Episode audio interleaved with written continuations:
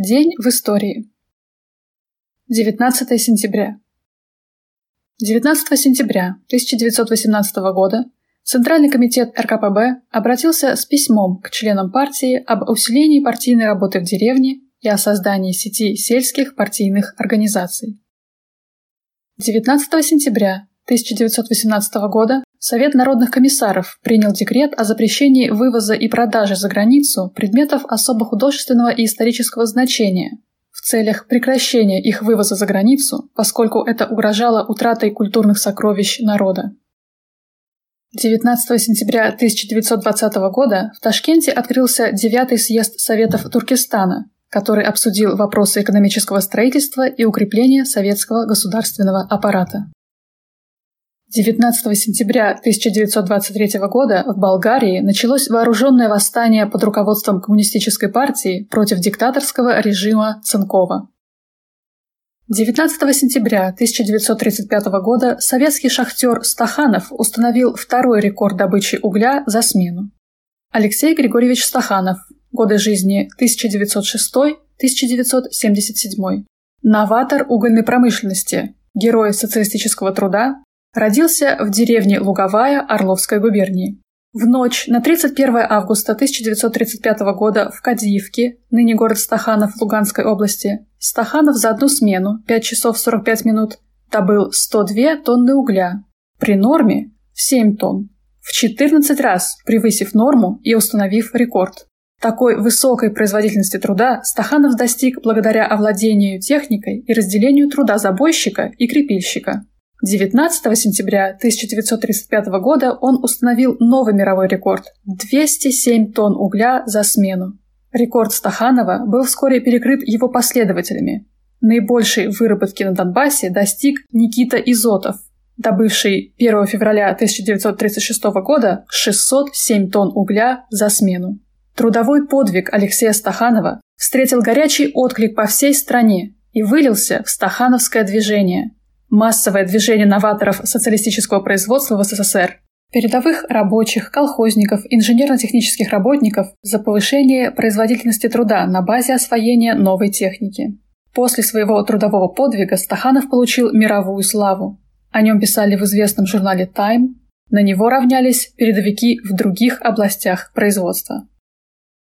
19 сентября 1935 года умер Константин Эдуардович Циолковский, Великий русский ученый, основоположник теоретической космонавтики. Спустя год, 19 сентября 1936 года, в доме, где он жил, был открыт музей. Он находится на въезде в город Калугу, недалеко от реки Аки. С этим домом связано 29 лет жизни ученого. Здесь им были написаны десятки важнейших работ по воздухоплаванию, авиации, реактивному движению, космонавтике и другим проблемам. Циолковский приобрел этот дом весной 1904 года. Работа музея прервалась осенью 1941 года, когда Калуга была оккупирована фашистами. В доме поселились немецкие солдаты. Несмотря на то, что часть наиболее ценных экспонатов сотрудникам музея и родным ученого удалось спасти, огромной утратой было уничтожение многих мемориальных предметов, книг, фотографий. Сразу после освобождения Калуги в музее были начаты ремонтно-восстановительные работы, и вскоре посетители снова переступили его порог. Важным этапом в работе Дома-музея Циолковского стал 1957 год. Страна отметила столетие со дня рождения ученого. К этому времени научно-технический раздел музея получил от Академии наук СССР новую экспозицию, подготовленную по инициативе Сергея Павловича Королева, появились уникальные экспонаты, рассказывающие о притворении в жизнь идей Циолковского. В 1967 году в Калуге был открыт Государственный музей истории космонавтики имени Циолковского. Дом-музей стал его мемориальным отделом. Юрий Алексеевич Гагарин, посетивший Калугу вскоре после возвращения из полета в космос, записал в книге почетных посетителей Дома-музея следующее.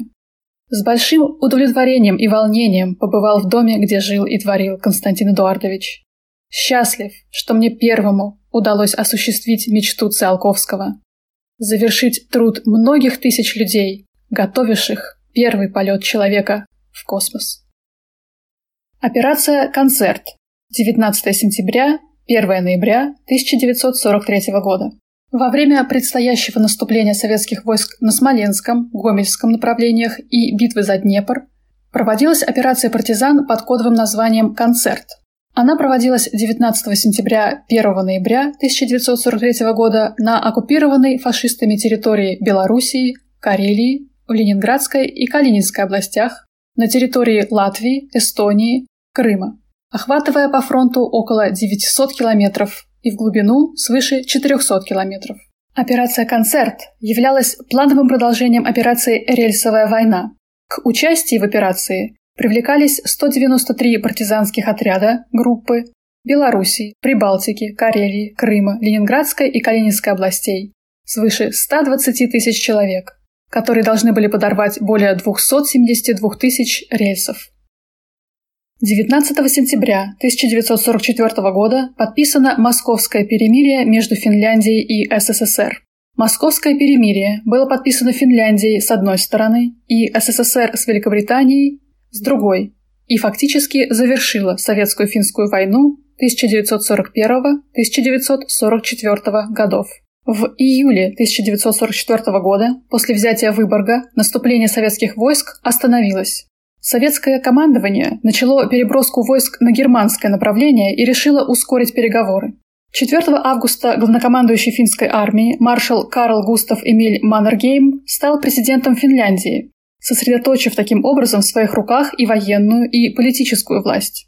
24 августа он пригласил к себе членов недавно сформированного правительства, чтобы решить, каким образом скорее закончить войну. Об условиях мирных переговоров запросили через чрезвычайного и полномочного посла СССР в Швеции Александру Калантай. Ответ Сталина пришел через пять дней. Советское правительство согласилось принять финскую делегацию только при условии, что Финляндия официально объявит о разрыве отношений с Германией и потребует вывода немецких войск со своей территории до 15 сентября. И 19 сентября 1944 года был подписан договор о перемирии. Официальным завершением войны стал Парижский мирный договор, подписанный в 1947 году.